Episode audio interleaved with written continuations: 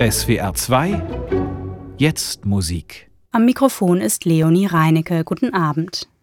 Morgen, am 30. Juni, feiert die Komponistin Adriana Hölzki ihren 70. Geburtstag. In der SWR 2 Jetzt Musik stellen wir Ausschnitte aus ihrem Werkkatalog vor, eine Musik der radikalen Kompromisslosigkeit. Das Hören von Hölzkis Kompositionen erfordert einen Wahrnehmungsmodus, der sich vom Erkennenwollen konventioneller Formverläufe oder thematischer und rhythmischer Gestalten löst. Stattdessen lassen sich Begriffe wie Energie, Schwarm oder Schichtklang, Aufladung, Explosion und Eruption mit ihrer Musik assoziieren.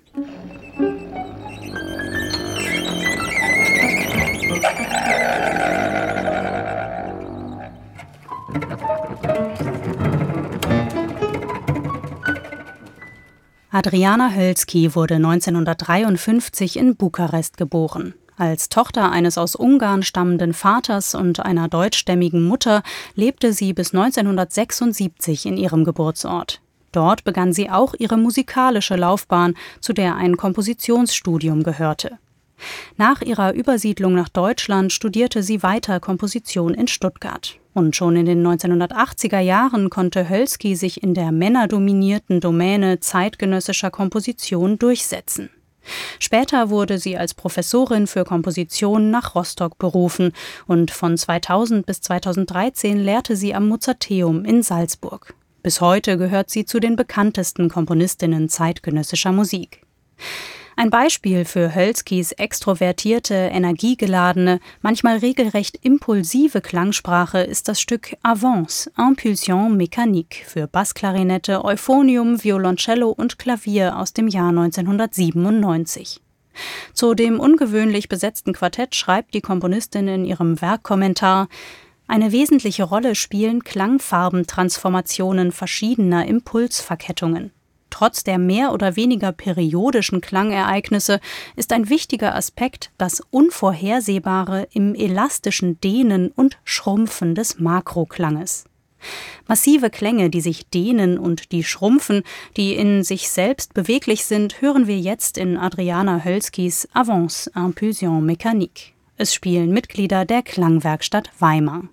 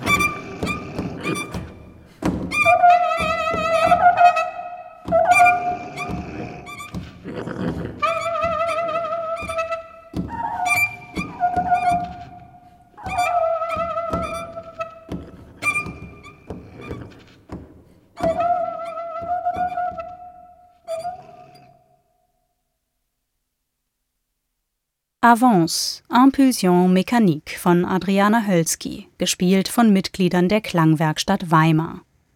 In dem Stück kommt unter anderem ein Euphonium vor, diese Art kleine Tuba. Das Instrument steht möglicherweise beispielhaft für Hölzkis Vorliebe für Blasinstrumente, vor allem auch immer wieder für eher ungewöhnliche. Ein Kondensat dieser speziellen Vorliebe findet sich etwa in der Komposition Weltenenden von 1992-93. Hier muss der Interpret gleich fünf verschiedene Instrumente beherrschen: Trompete, Piccolo-Trompete, Flügelhorn, Euphonium und Alphorn. Der Trompeter Paul Hübner hat sich diesem Mammutprojekt gewidmet und eine herausragende Einspielung realisiert. Sie hat eigentlich als Quartett geschrieben, also dass man vier Musiker braucht, die alle Instrumente beherrschen. Also man hat vier Alphörner, vier Piccolo-Trompeten.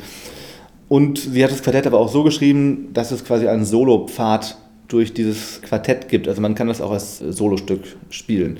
Und es wurde auch immer als Solo aufgeführt und ich ähm, habe dann auch festgestellt, dass es in der Viererfassung noch nie gemacht wurde. Deshalb entschied sich Hübner, die Viererfassung zu realisieren. Allerdings nicht mit einem Quartett, sondern alleine. In einer Studioproduktion mit vier Aufnahmespuren.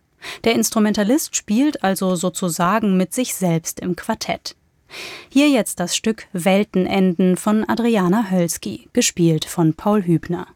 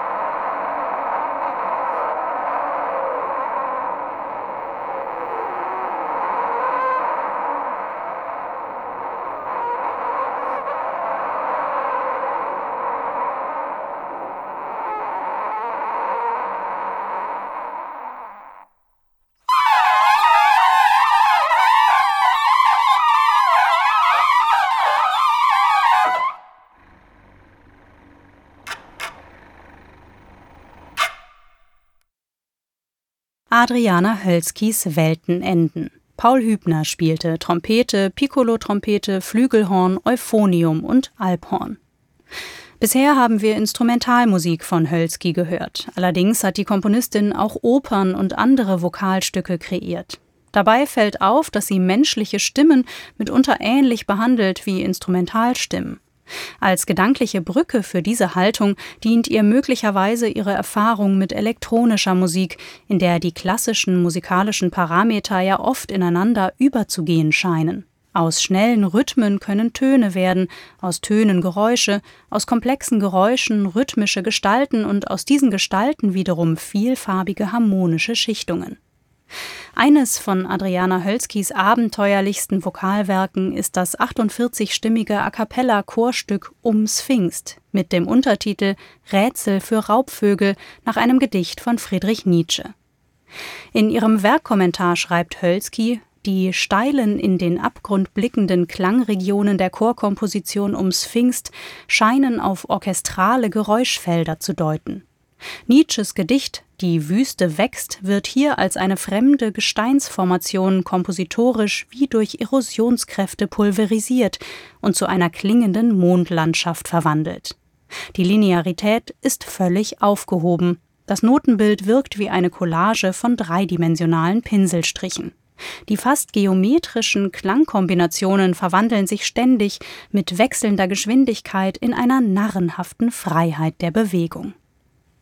Hier jetzt der WDR-Rundfunkchor unter der Leitung von Thomas Eidler mit Ums Pfingst für 48-stimmigen Chor a cappella.